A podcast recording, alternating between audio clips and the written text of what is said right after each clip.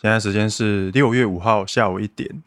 节目开始之前，我们要先来探讨一件事情。如果你有看到这一集的标题的话，就知道我们这一集是要蹭古癌的三百五十二集。某一集有听众在 Q&A 里面问古癌假小算不算吃素啊？然后古癌之后就去跟他老婆呢谈论到这个话题。后来他又自己再想一想，越想越不对劲。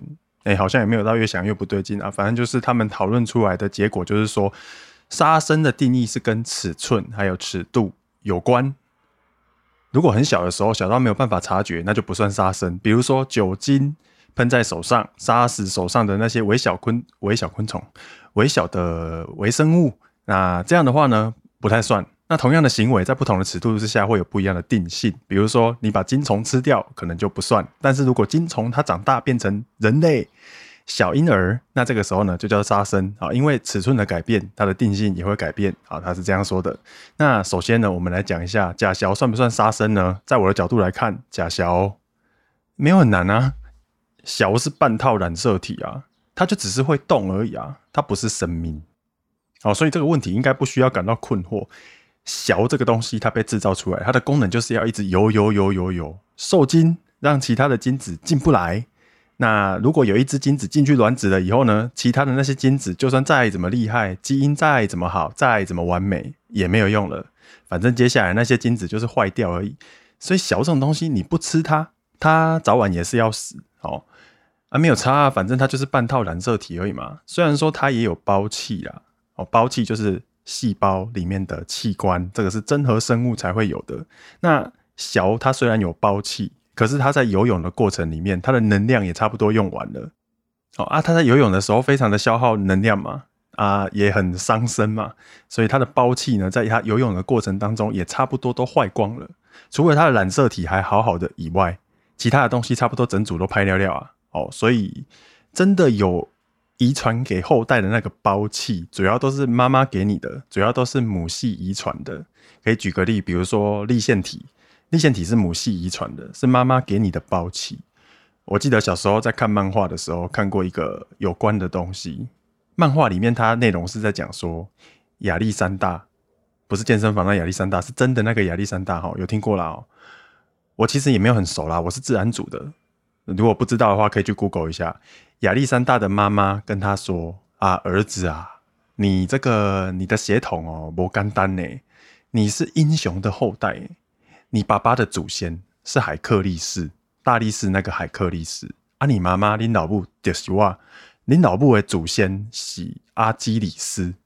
哇，你血统优异，你是英雄神话人物的血统。好，延伸到这边而已，没有要再继续延伸了，到这边就好了。我们刚刚说立腺体是母系遗传嘛？那亚历山大的立腺体，就算他爸爸的祖先是海克力士，他妈妈的祖先是阿基里斯，可是也跟他们都没有关系啊。为什么啊？因为他们都是男的，海克力士的立腺体没有办法遗传给他的小孩，阿基里斯的立腺体也没有办法遗传给他的小孩。啊，如果说你今天真的要找你是不是英雄的立腺体哦，你就要找阿基里斯他妈，还有阿基里斯他妹的后代才有机会。男生的话没有用。好，那有点扯远的啦。我们拉回来半套染色体，假小如果算是杀生，那你抓小也是杀生的啊。啊，正常交配也一定会杀生啊！啊，女生排卵没有受精，那也是杀生啊。那如果说爪小也是杀生的话，那和尚梦，好，没事，不要不要不要不要讲和尚，等一下会被人家讲说不尊重人家的宗教。简单总结一下，假小算不算吃素？哦，应该是看看你是不是蛋奶素。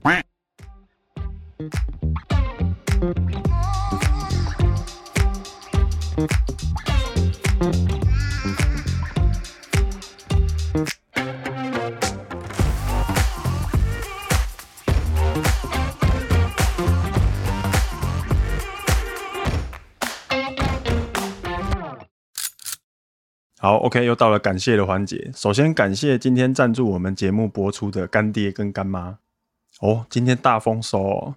首先第一位 NWB 抖内台币三百块，但是一句话都没有说。我我有去私讯问了他一下，为什么 你没有留言？你是不是不小心手滑按出去？然后他跟我说他的语言组织能力缺失。这个是一百零三级的抖内，抖内不求回报，太屌了，太猛了，谢谢 NWB。好，再来下一位菜鸡二，菜鸡二做了两笔斗内，哇，两笔都是六六六，斗内两次的台币六百六十六块。好，那他有两个留言，我们两个都来念一下。第一个，他是说啊，我是来还愿的，谢谢损王，谢谢各位伙伴，美梦成真啊！感谢猫咪大拉我进损王 Discord，没有猫咪大的分享，我根本不知道有这么有趣的群组。谢谢损王大，猫咪大。好，那下一个斗内呢，也是台币六百六十六块。他说哦哦，看来是。抖了一个之后，然后发现哎呦更新了，然后他听完之后又再抖那一次哦，这集更新的好快啊，真是太棒了！大将军威武，我也透过之前的集数慢慢开始多开账号，虽然还没有开始撸，但是大将军提供的防女巫给了我更细腻的想法。小弟不才，请损王与大将军喝杯星巴克喽，感谢。好，也感谢菜鸡二的抖内抖内的两笔六六六，然后分别有提到大将军跟。猫咪大，好，那这个抖内呢，我们会分给大将军跟猫咪大，感谢你的赞助。好，那下一位 Zoe，Zoe 抖内台币五十块，Zoe 说损王回了半集，真是感人肺腑。AI 焦虑很有感，尤其是把很多可能打开的那一种犹豫，潘朵拉盒的比喻从来没有那么贴切过，只能靠损王群的诸位大神固定刷新我的认知圈了。好，谢谢周怡那个 AI 焦虑啊，我最近。呃，这个焦虑的部分好多了啦。我解决焦虑的办法就是我要去干一些东西，我才会焦虑好一点。比如说 AI 焦虑嘛，那就去看一下深度学习，可不可以去学一下，多了解一下。那多了解一下呢，拼命一下，我就会觉得 AI 焦虑就减缓了非常多。然后有时候觉得活不下去了啊，又要再看一些跟想要让自己活下去的一些书啊，比如说我最近在看一本书，书叫做《生存的十二条法则》。我觉得很疗愈诶，虽然说看起来有点也是有愤世嫉俗的成分在啦，但是它那书的内容感觉就还蛮疗愈的。这个是 Jordan Peterson 的一本书，还没看完，看完之后看感觉爽不爽？如果真的很嗨的话，我们应该会再出一下读书心得。不知道啊，感谢大家今天这一集呢赞助我们节目的播出。那我们接下来就进入节目重点。主要是前一阵子呢，我听完《古癌》第三百五十二集以后，就觉得说，哎呦，这一集好像有点营养哎，然后我就多听了几遍，感觉呢好像可以好好的记录一下。不知道大家听完有没有跟我一样啊？就觉得说，哦，很营养哎。如果说没有的话，那我是说没有跟我一样的话啦，那应该是我太浅了，我太 simple 了，这一点小东西都还会觉得很营养，那我就。拍谁啦？不好意思啊，我为我的无知道歉。如果说你听完《古癌》的第三百五十二集，然后觉得说，哎呦，资讯量有点大哦，哦，那这样的话，我们就算是港台啦，哦，马吉啊，来啊，give me five 一下。好，那接下来呢，我们就来记录一下流程是这样的，我们会截录一下《古埃》的第三百五十二集大概讲了什么，那中间会稍微停顿一下，说我有哪些需要补充的。那个是股癌的内容还是我的内容呢？我不会分界分得非常的明显，因为有听过的大概就知道什么是他讲的，什么是我讲的。好，可能我会稍微补充一下，这样。好，那在股癌第三百五十二集就讲到 NVIDIA 的部分，他说辉达这一次的财报真的是一个可圈可点、非常好的一个财报，指引呢也给的非常好。那按照股癌的理解呢，他是说辉达在下半年 H 一百才会大量的跑出来，那你之后在 Q two Q three，然后跟第四季你可能会。看到很震撼、很棒的成绩，但是他认为说你现在看到回答什么可以喷二十几趴，什么小的，这个应该就是在反映后面的啦，就是把后面的东西呢先拿到前面来，先反映一下了。不然你看这么大一只股票喷二十几 percent，真的很屌诶、很凶诶、好，那他说 H 一百最主要的投片呢，主要都是在下半年，所以下半年这一些东西它就有办法慢慢灌进来了。好，那现在呢看起来就像是它是直接已经拉了啦。好，等于说你之后看到的状况呢，股癌他猜说可能看起来会像是台积电六百多的那个时候，台积电六百多的时候就涨得很凶嘛。好，那可能之后呢，他也会开一些很好的成绩，但是大家就会想说，哦靠北，营收这么好，为什么股票没有喷？好，怎么都不会涨啊？因为前面就直接已经一波拉完了。好，那我个人是觉得呢，光是这一段就已经很实用了啦。实用的地方在哪里呢？呃，我觉得他很勇敢啊，因为通常讲这种东西哦，正确的知识应该是讲说。哎、我们不知道之后会不会涨，我们在，我们没有水晶球。好啊，接下来还会不会涨，涨多少不知道。哦，你看有些台就很喜欢讲这个嘛，我们又没有水晶球。好，那股癌这样讲，我觉得真的算是虽然说短短几句而已，可能真的很有想法。你各位如果开盘看到哦，NVIDIA 又在喷了哦，啊 KOL 又在吹了哦，啊觉得说哦好羡慕哦，要不要再来追一下 AI 的股票？你记得想一下这句话，哦，很明显他现在就是太嗨了，不争的事实。啊，想追可不可以？可以，但是我觉得最好你就是不要买太多啊。如果你赚很多了，要继续抱着做梦，可不可以？哎，也可以。但是你就可以思考一下，如果今天回档的话，回档多少你可以接受？哦，假如说你今天赚一百 percent 的话啦，回档五十 percent，那你的获利就没了哦。我说你在追的时候，大概就在想这些事情哦。比如说我现在看我的 NVIDIA 未实现损益是加一百五十 percent，好，那假设啦，假设我的成本是一百好了，那加一百五十 percent 嘛，变成两百五，一百变成两百五，那现在我要我要考虑是什么？就是我要不要获利了结呢？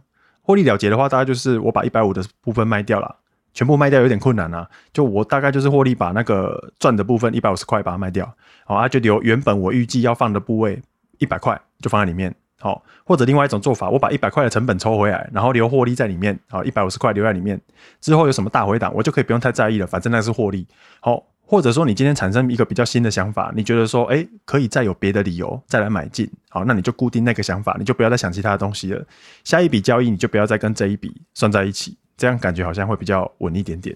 哦，那另外呢，也提供一下，如果说你今天获利了结的部分，你可以干嘛呢？好，假设你不想拿现金的话啦，虽然说有些人在那边看衰退，觉得说拿现金比较好，现金为王。我们常在看那个 Fed 的消息之后，就会隔天就会看到美股韭菜王，对不对？哦，那他。我印象中，他好像是持股水位好像只有在二三十趴左右而已，也不是说要酸他怎样的啦。我只是说，假设你今天如果假设你今天看衰退，然后你获利了结了，然后你还是不太想拿现金的话，有没有什么东西可以买呢？哦，保守一点，我觉得你其实可以去买那些已经跌过的价值股啦。哦，关于这个价值股，我就觉得还蛮好笑的。你看哦，前一阵子在那边跌的时候，人家说这个价值股是在说什么？他就说，你会因为经济不好，你就不喝可乐了吗？你会因为经济不好，你就不柴米油盐酱醋茶了吗？不会嘛？所以你可以买价值股啊！哎啊，前一阵子价值股在跌什么？哦，所以现在 hype 了，所以那个柴米油盐酱醋茶都不用了，对不对？你会因为科技股涨多了，你就不要价值股了吗？啊，我不知道啊，反正我觉得那个讲法真的很奇怪啊。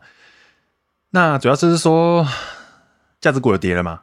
保守一点的话，你可以看要不要去买那个已经跌过的价值股啊。或者说你就把赚的那一部分钱啊，跑去买指数啊，把它存起来就不要动，啊，是可以的。好，不要在意说，哎，它现在是不是太高？还好啦，也没有到太高啦。好，这个就是给你一个不要，不能讲建议，就给你一个看法，让你参考啦。好，那另外一种想法就是，假设你觉得美股现在已经涨太多的话，那你获利了结的钱要放去哪里呢？我觉得你可以看看你要不要买一些。排除掉美国股市的 ETF 啦，比如说有一个 ETF 叫做 VXUS 啊，这种 ETF 它是总体国际股票的 ETF。你可能会想到 VT 啦，可是它跟 VT 不太一样的地方就是它排除掉美国。哦，因为如果你买 VT 的话，大部分还是美国。那你获利了结之后，你可能就要去买一个跟你的标的不太一样的嘛。不然的话，这样就不算获利了结啦。比如说，你今天 NVIDIA 哦，你赚了，然后你了结了，结果你跑去买什么？哦，你跑去买那个跟 AI，哦，你跑去买 C 三 AI，哎，那这样也不对啊。好，你只是获利了结，跑去买另外一个，然后也是 AI 有关的股票嘛，那这样就不太对嘛。哦，所以说，如果你获利了结之后，你不想要拿现金，你就不应该买那个跟它还是联动性很高的。那不然的话，你这样就不算获利了结。好，那这边只是跟你说，哎，你如果想要买那种。因为你觉得美股涨太多了，想要避开美股的话，那你可以买那种 VXUS 这种排除美国的 ETF，哦，会比 VT 还要更适合一点。类似的想法大概就是这样啦，看你想要怎么处理啦。那不然的话，你也可以跟我一样啊，我跟你提醒一下，我跟你说，特斯拉很久没有动了，特斯拉最近刚站上两百 MA，好，你各位呃，看要不要看一下？好，那再来我们继续引用一下股癌讲的东西哈，他提到供应链的部分哦。有注意到一个报道，提到魏哲家聊到说，他卖黄仁勋一个晶片是卖六百多美金，然后呢，他的那个伺服器，黄仁勋的那个伺服器拿去卖的时候是卖二十几万美，赚到烂掉。可是其实应该不是新闻大家看到的那样啦，就是它这个赚到烂掉啊，整个架构是长什么样子呢？它那个晶片是卖六百多美金。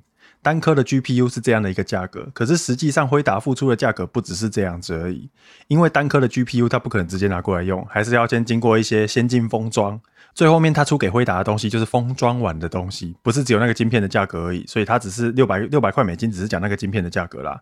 最后给辉达的售价其实是两万多美金，哦，所以台积电卖给他的六百美，那个是一个晶片，可是封装完之后售价是两万多美金。好，以上是古癌在 Podcast 里面讲的那个部分。我简单讲一下这一段的关键字。首先，他提到先进封装还有记忆体。哦，那先进封装的部分先不讲，我们讲记忆体就好了。好。上个礼拜啊，有一天威刚摸到涨停，那我朋友就传一篇某某研究员的报告给我看，就是说辉达宣布 GH 两百超级晶片已经进入量产阶段。好，那那个记忆体的容量呢是前一代的近五百倍，所以记忆体模组厂族群威刚三二六零亮灯涨停板。哇，这个报告 AI 哎、欸，记忆体哎、啊，可是它隔天就摔下来了。啊，这是什么意思？哦，因为台厂的记忆体它应该是没有吃到啦。这段就是补充一下，A 一百它用的记忆体关键字应该是 HBM 高频宽记忆体。哦，它是把 HBM 然后跟 GPU 封装在一个模组里面，所以不是大家想象中的那样哦，记忆体好像我们在组电脑那样一片一片，然后手动插在主机板上面，咔装上去。哦，还有防呆机制没有啦，不是那样子啦。A 一百的 HBM 供应商是只有三星跟海力士而已。哦。所以，假如看到南亚科喷起来，嗯，就觉得说，哎、今天南亚科怎么涨了啊？哇，一定是 AI，不是，不是 AI。好，我们下一集可能会讲一下记忆体，可是东西有点多，我还没有整理完，不知道整理到什么时候。是说也不是我整理啦，是老板整理啦，不知道整理到什么时候啦。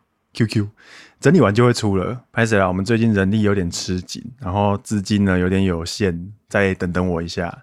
故事继续说吼，辉达他这个晶片组拿出去卖人的时候，他就是出给像 SMCI 这样的一个伺服器组装厂。可是我这边想要停一下，我暂停一下，补充一下 SMCI。我假设小白在听股癌的时候，听到这个名词可能会把它跳过。哦，这个 SMCI 是 Supermicro，中文翻译叫做超微电脑。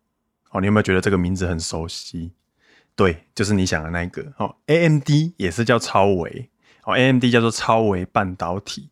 我会特别想要讲这个，是因为印象中我有看到一个新闻，还是 memo 里面呢，看起来它好像是要讲 SMCI，可是它物质变成 AMD。好，那你各位之后呢，应该会蛮常看到这个名字的。有看到的话，可以稍微留意一下。应该稍微 Google 一下就可以知道了，反正就认识一下 SMCI 这个名字啊。小心呢，有些人他讲超微，不一定是在讲 AMD，有时候是在讲超微超微电脑，那就是 SMCI。好，我们看美股代号就好了，你不要直接看中文。中文的话，有些东西呢会误会啊。比如说你看到英伟达啊，那有些人买成英业达啊，那就尴尬。总之就是留意一下啦。哦，但是不是爆牌哦？哦，你可以去看一下 SMCI 的股价，大概就知道了。哦，我是有买一点点啊。目前未实现损益是加七十 percent，可是我真的只有买一点点而已，还不敢加嘛。过程中，我在买的过程中，我还停损一次。哦，有一段时间不知道是怎样啊，这个 SMCI 它修正超级大，它跌二十几趴，我打到停损，然后跌到打到停损之后，它又涨回来，涨回来我才买回来，你知道吗？那现在的话是加七十趴左右。好啊，如果你想要再看更细节一点的 SMCI，我建议大家可以去财报狗的网站找一下 SMCI，它在二零二三财年的 Q 三法说会组织稿。好，它二零二三财年第三季度的收入是十二点八亿美元。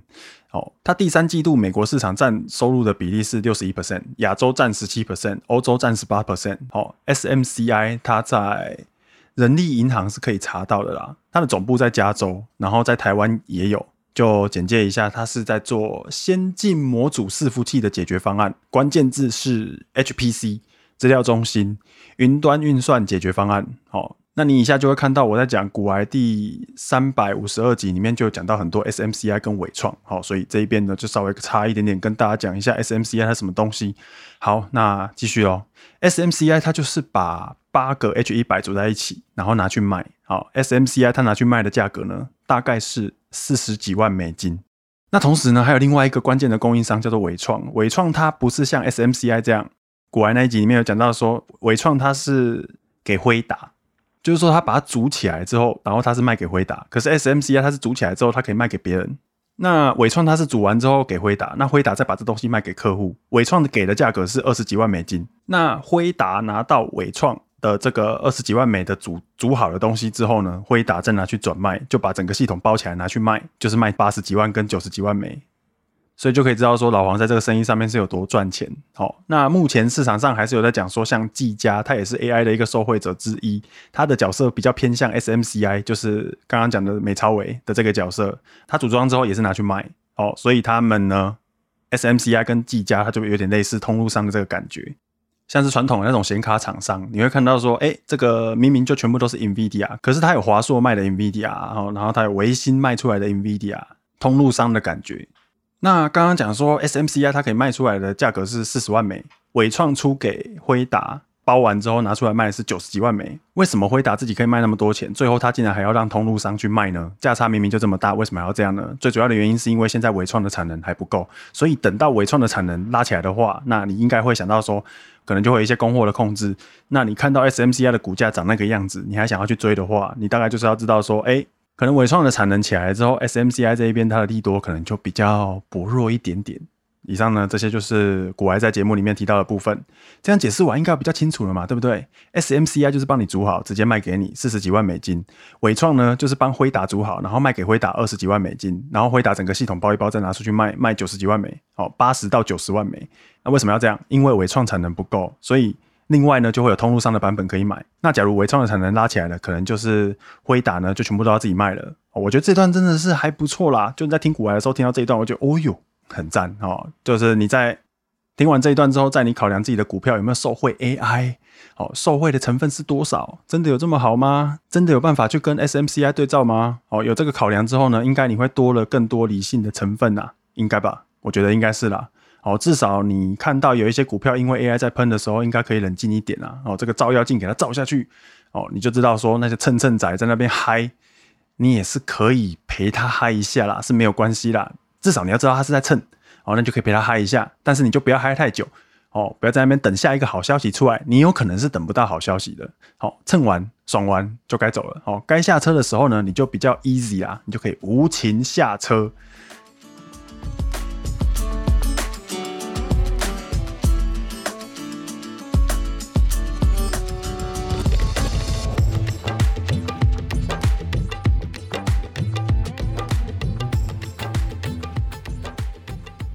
然后在股癌在节目里面有提到说，你可能要注意一个陷阱哦，可能在 AI 伺服器拉升了之后呢，可能会排排挤到传统伺服器。这个话题呢，股癌他有一个自己认为的论点，他是说，哎，他应该算是短期被低估，低估是低估到那个传统伺服器，可是呢，长期被高估。排挤的意思是说，因为这些云服务的提供商或者是大企业，当他们今天决定要去买进更多的 AI 伺服器的时候，你要知道说，他资本支出的量就是这么大。好，所以今天呢，你要去买那种很贵很贵的 AI 伺服器，一定会排挤掉你本来可能要做的投资。好，你可能就为了要抢快嘛，要跟人家跟上，所以呢，你在 AI 伺服器这边就多下了几台。可是你砍掉了一堆传统伺服器的一些本来预计要做的支出，那这个东西呢，其实就对供应链来讲是很伤的。你就会看到说，哎，此消彼长，AI 伺服器这边它有赚到钱，可是在传统伺服器那边呢，就哎掉单了。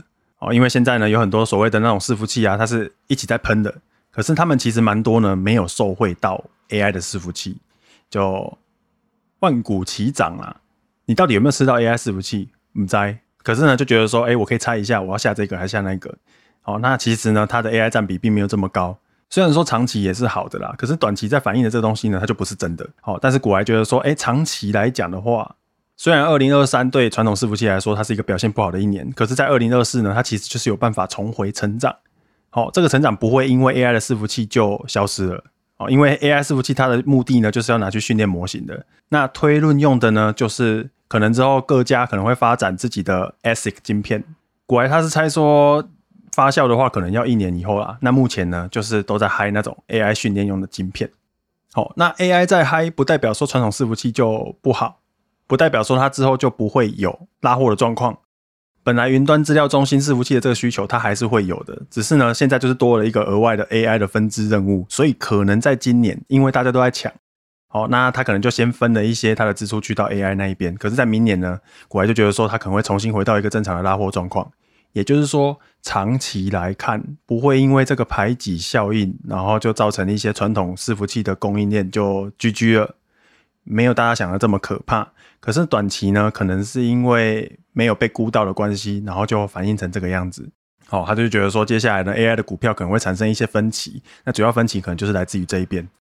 好，那接下来讲一下股癌他做的总结，他的结论就是，辉达是不是一间好公司呢？绝对是非常看好的。可是现在呢，就是产生了一些隐忧了，隐忧来自于第一个估值层面，大家都买进去了，有点像我们之前讲过的那种，哎、啊，他也买了，他也买了，那接下来要怎么涨？哦。一般来说，比较肥美的那一段，应该是大家在唱衰的时候，大家在怀疑的时候，它会比较肥一点啊。那当大家都在看好的时候，未来估值修正可能就是有机会出现了。哦，因为辉达不是说没有喷，它其实是喷很多，所以有没有可能它现在是一次反应后面可能会出现的东西呢？要担心的大概是这个。好，那他第二个总结的是说呢，CPU 伺服器在今年的表现可能会比想象中更差一点点，可是他觉得排挤的效应应该就像我们刚刚讲的那样而已。哦，可能在明年呢，就会回到一个比较正常的状况。好，简单来讲是这样。好，再来他总结的第三项，我觉得是重点啊。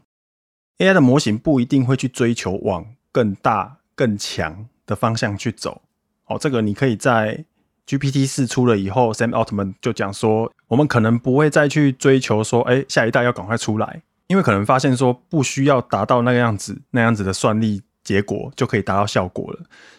所以可能在训练电脑的拉货，应该会着重在这一两年。假设是对客户来说，应该就是在未来这一两年之后，诶，大家不拉了，大家买的东西也买够了，然后抢也抢够了，剩下的话可能就变成说，NVIDIA 自己在拉货哦，因为他自己有一个云端服务，就是说，诶，我来架置这个超级电脑，然后你们大家就接过来用，或者说这种服务呢，它是给一些中小型的业者啊，因为中小型的业者他可能没有办法去搞一个很厉害的资料中心，自己去搞自己的算力。可能就会选择跟辉达用租的方式，好，那为什么会说之后可能都是辉达自己在拉货啊？因为辉达他一定要做自己的伺服器嘛，另外做这一门生意，好，所以可能最后就会变成说他自己在拉自己的东西，这样训练电脑可能之后的样子是长这个样子。现在大家都是聚焦在 H 一百啦，这种训练电脑，可是呢之后可能大家会开始聚焦在别的地方。推论晶片股癌，他觉得说可能是未来的一个大众。那推论晶片它的价格呢会比较便宜，而且它的量会比较大，应该就是他讲好几集的那种边缘运算啊，就这些晶片放在一些智慧装置里面啊，好放在一些物联网终端设备里面啊，放在手机里面，好，所以说它之后呢可能就是会把这个东西当做是一个重要的看点。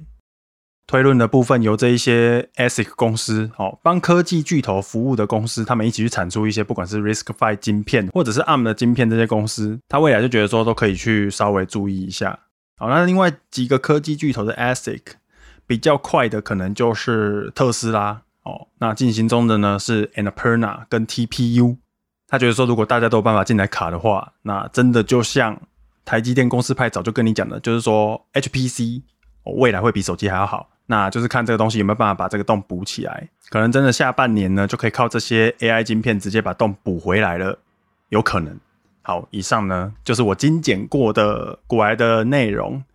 可是我觉得虽然已经精简过了啦，内容还是很多啦。那我这边就稍微解释一下关键字哈，这个 ASIC A S I C 它是特殊应用积体电路，你可以把它想成定制的晶片啊。那定制的晶片呢，它的灵活度。哦，白话一点讲，就像是我们说的，哦，做这个东西哦，要开模啦，好啊，所以你要开模之前要先想好啦，开模下去后面印出来的东西就几乎都一样的啦。做了以后，哦，这个模就是长这样的，啊，就比较没有办法改了。哦，所以 ASIC 它的那个灵活度就比较没有那么高啦。那我跟你讲一件事情哦，ASIC 这个名词，我自己是最早在比特币的那个时候认识到的。说真的哈，我有时候想一想，比特币真的算是惠我良多诶。就是说，一路这样的那个 AI 题材看下来啊，我不知道诶，我不知道大家有没有像我这样哈，就是看到好像有一点点 AI 啦，我是说 AI，就它好像有一点点比特币成长过程的影子诶。应该是说，我觉得就是算力呀，有没有感觉？哦，你想一下哦，之前比特币挖矿正在夯的时候，他们在喷什么？喷创意啊，哦啊，这次 AI 喷什么？哎、又是创意。不过这一次就比较没有那个显卡夯的啦。哦，懂的话应该就懂为什么啦。这次汉讯就没喷嘛。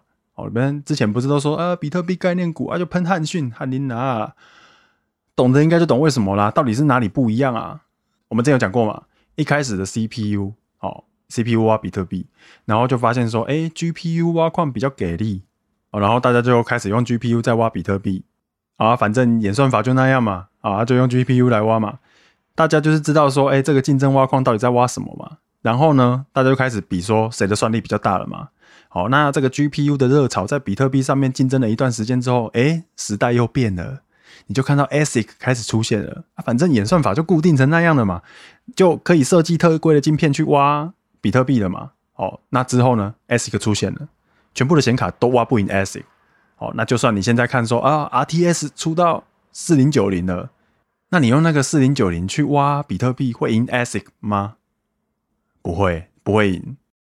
那哦，之前提到就是说，因为以太币啊，它有一个记忆体的限制啦，ASIC 它没有办法像显示卡这么灵活，所以你就看到说，一直到以太币转 POS 以前。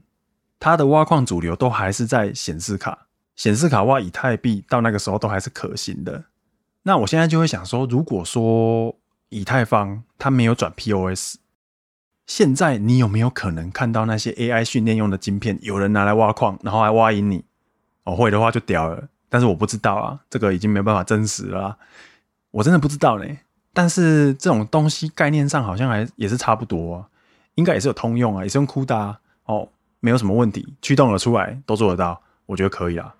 那有些名词在以太币挖矿那个时候也都出现过啊，比如说 FPGA，我最近又看到一些 FPGA 的新闻，那这个又是另外一个小故事了啦。后来就不知道为什么，好像很少听到 FPGA 啦。总之就是要跟你说这些关键字呢，你可能接下来在接触 AI 的时候有机会多次看到。然后呢，也跟你提一下呢，之前在比特币挖矿那个时候呢，这些关键字也出现过。还蛮像的，好，那如果说你怕陌生的话呢，记得稍微 Google 了解一下，好，不然你在听古癌的时候呢，可能就会跳归浪归，然后就忘记说，哎，在讲什么？好，我们通常在看英文的时候，不是都会这样吗？看不懂的单词先把它跳过，然后去听重要的部分。可是这个跳过的地方呢，可能你真的就跳过了某些还蛮重要的东西，好。稍微 Google 了解一下就可以了啦，反正你了解太深入也不一定对你的操作有帮助啊。哦，了解太深入，你就觉得自己很强，觉得自己很强，你就开始在那预测东预测西的，然后那你预测的东西呢，通常出现的几率都不高啦。好，好，那再来讲下一个关键字叫做 Annapurna，然后跟 TPU，这个 Annapurna 就是亚马逊在蛮久以前哦就收购的一间以色列的伺服器晶片公司。可以理解为 Annapurna 在讲的时候就是在讲亚马逊啊。那 TPU 呢？T 是 Tensor，好，这个是 Google 替机器学习开发的一个特殊处理器，所以在讲 TPU 的时候，其实就在讲 Google。好，那这个名词解释呢，就稍微留意一下就可以了。然后呢，以下我帮这一段做一个简单的总结。总结就是说，短期之内，我们可能会觉得 GPU 要取代 CPU 了。哦，因为你看，现在只要沾到关键字，有沾到 GPU，然后有沾到 AI 的，你就会觉得说这个才是好的。哦，之前那一种非 AI 训练用的就不好了。哦，这个可能是短期现象了。公司在竞争的关系，所以人家有，我也要有，然后就抢着要拉货，那价钱呢就很漂亮，就看起来就很嗨。供应链有吃到的部分，利润就很香了。哦，那刚刚有提到嘛，这些买的人呢，他今年的预算，明年的预算就这样了。明年不一定啊，可是今年的预算就这样啦。那你多花一点点钱跑去买 GPU，那当然就暂时排挤到 CPU 嘛，排挤到传统伺服器嘛。可是这个也不是说呢，跟 AI 训练模型没有关系的那些伺服器就没有用了。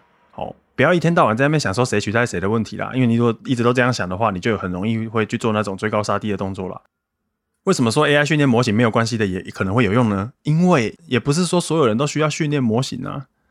啊，这个不是股癌讲的啦，现在已经开始是我乱讲的部分了哦。像我自己在用 AI 的部分呢、我就是用音档去转字幕的那一个 Whisper 的模型。哦，我就是把那个模型抓下来而已啊，抓下来在我电脑上面用显示卡跑而已，我不用去训练模型啊。在我自己的显示卡上面跑，我是用一零八零啊。那我转一部一个小时的 Podcast 进去，然后把它转成字幕档，用 Whisper 转出来，大概只要花五到六分钟而已。诶，我也不用训练模型啊。啊，我也不用下 prompt 哦，反正那个模型已经训练好了，我只要把那模型抓下来，那个模型的大小大概是两 GB 左右，那抓下来就可以用了。所以这个 to C 的话，我们可能模型就是抓下来用而已，哦，或者说直接在人家写好的网站上面用，那这个部分你就知道它使用是比较广的，好，它的市场是比较大的，这个应该还是算传统伺服器的范畴里面呢。前提就是这样啦。现在你看到那种神通广大的大型语言模型啊，然后就觉得说哦无所不能。其实呢，是因为他现在把一把牛刀丢出来，随便大家爱怎么挥就怎么挥。好，你会看到说，诶，每个人用 ChatGPT 的方法是有差的，对不对？哦，就像我们在下 prompt 的时候，我们可能给他一个角色啊，比如说我在下 prompt，我跟他说，诶，你现在开始你是我的英文老师，从现在开始你就跟我进行英文的对话。如果说我有文法错误或者是语义不通顺，请你直接纠正我。好，并且呢，在纠正完我以后，抛出下一个问题。好，你就下一个这样的 prompt，你就是等于是把它的功能限缩到一个特定的范围里面了。有点像是说我们在问问题的时候，我把问题问得太大，哦，那这个问题它能够回答的方法就非常的多。这时候是牛刀的部分。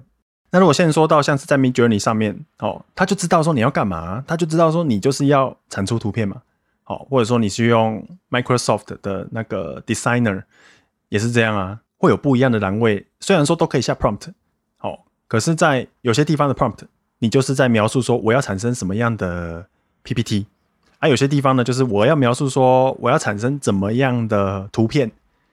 哦，那这个把范围限定小了之后呢，它就等于是不太需要再给你一支牛刀让你切水果，大概是这样。好，先说到特定的范围了。那以后如果很明显知道需求大部分是落在哪里。可能就比较像是我们说演算法固定下来了啦。那如果演算法固定下来，用力明显提升的话，那 ASIC 的优势就比较容易发挥出来了。好，整个要讲的大概是这样。另外，我还要讲一下是现在的 AI，它训练模型嘛，然后给大家用嘛，这个一切的这些探索的行为，然后跟算力提供的行为，我觉得它也是像比特币挖矿那样啊。哦，就在你们的定义里面。就在说这个东西是浪费电，哦，这个东西是不环保的，因为它就是提供算力。我不知道啊，我觉得在有些人眼里，这个也是在浪费电啊，这个也是没有什么产值的行为啊，算吧。有些人觉得挖矿没有产值啊，可是应该也有些人觉得说，你做这些 AI 的东西，哎，也没有产值啊，什么意思？因为它产出的东西是图片，产出的东西是文字，哦，有些东西是乱掰的，那有没有人会觉得这个浪费电呢？好像有些人觉得假小是吃素，有些人觉得假小不是吃素啊。哦，那这个挖矿也是嘛？挖矿既然是在浪费电，那训练这个 AI 也是在浪费电啊，也是不环保的啊。只是他做这个行为呢，他有了一个新的名字，叫做 AI 啊，好，叫做生成式 AI 啊。我其实没有要去抨击浪费电的这件事情啊。哦，因为你也知道我当过矿工嘛，我没有很在意浪费电的这件事情。哦，然后我做这一集也不是在说哦，你们都听不懂，只有我听得懂，所以我要做一集来跟你们讲解一下，不是这样啦。哦，不是。如果有人觉得是这样的话，那没关系哈，你可以留言来呛我。哦，现在 Spotify 也可以留言的哦，你就算没有 iPhone 也没关系，你也可以留言的哦。你如果对我有什么不爽的话，记得留言呛我，拜托哦，我不怕人家呛我，我只怕人家不理我。啊，你呛我的话，我不会不爽啊。至少可以知道大家喜不喜欢听嘛？哦，你不喜欢听什么，你就可以讲啊。那我知道你不喜欢听什么，我就可以偷懒了啊。耶这一集差不多讲完了，好，我们可以收工了。感谢大家的收听，我们这一集大概就到这一边了啦。我觉得听完以后，你再看看要不要把古玩第三百五十二集再拿出来听一次啦，搞不好会变得很有 feel 啦。好，那老板在准备稿子的时候，他还有说，诶，他有听第三百五十四集。三百五十四集的部分呢，古玩还有再把这一部分做延伸。好，有时候啊，我们在听古玩的时候，虽然会觉得说他在水时书。哦，你看前面闲聊，然后中间讲那个投资市场话题，只有讲一下下，那后面 Q&A 又超长。有时候你会觉得他在水时书啦，可是有时候听到这种内容哦，我们又会觉得说，哇，这个真的是免费就可以听到的吗？里面其实有我没听过的东西耶，那这样的话就值得了啦。尤其你要知道说，听 Podcast 它其实不太伤神哦，也不太需要花多少时间，它其实是一个习惯而已。在听 Podcast 的时候，你还是可以去做一些别的事情。好像我在听 Podcast 的时候，我就会一边听啊，一边在看我的书哦，或者是打电动的时候也可以听一下啊。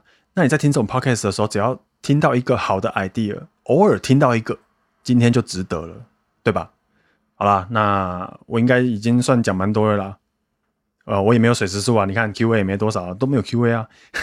大家有空呢，可以去我们 YouTube 看一下啦。然后那边有那个字幕版的，如果你需要字幕版的话，你可以去 YouTube 看一下我们的 Podcast，它会有上传字幕。然后我们最近呢，也有上传一个新的影片，是在教大家怎么做影片的降噪。哦，最近蹭了两集股癌，不是故意的啦。可是我们节目比较小嘛，做什么事情感觉都像在蹭啊。你要觉得是蹭也没关系啦。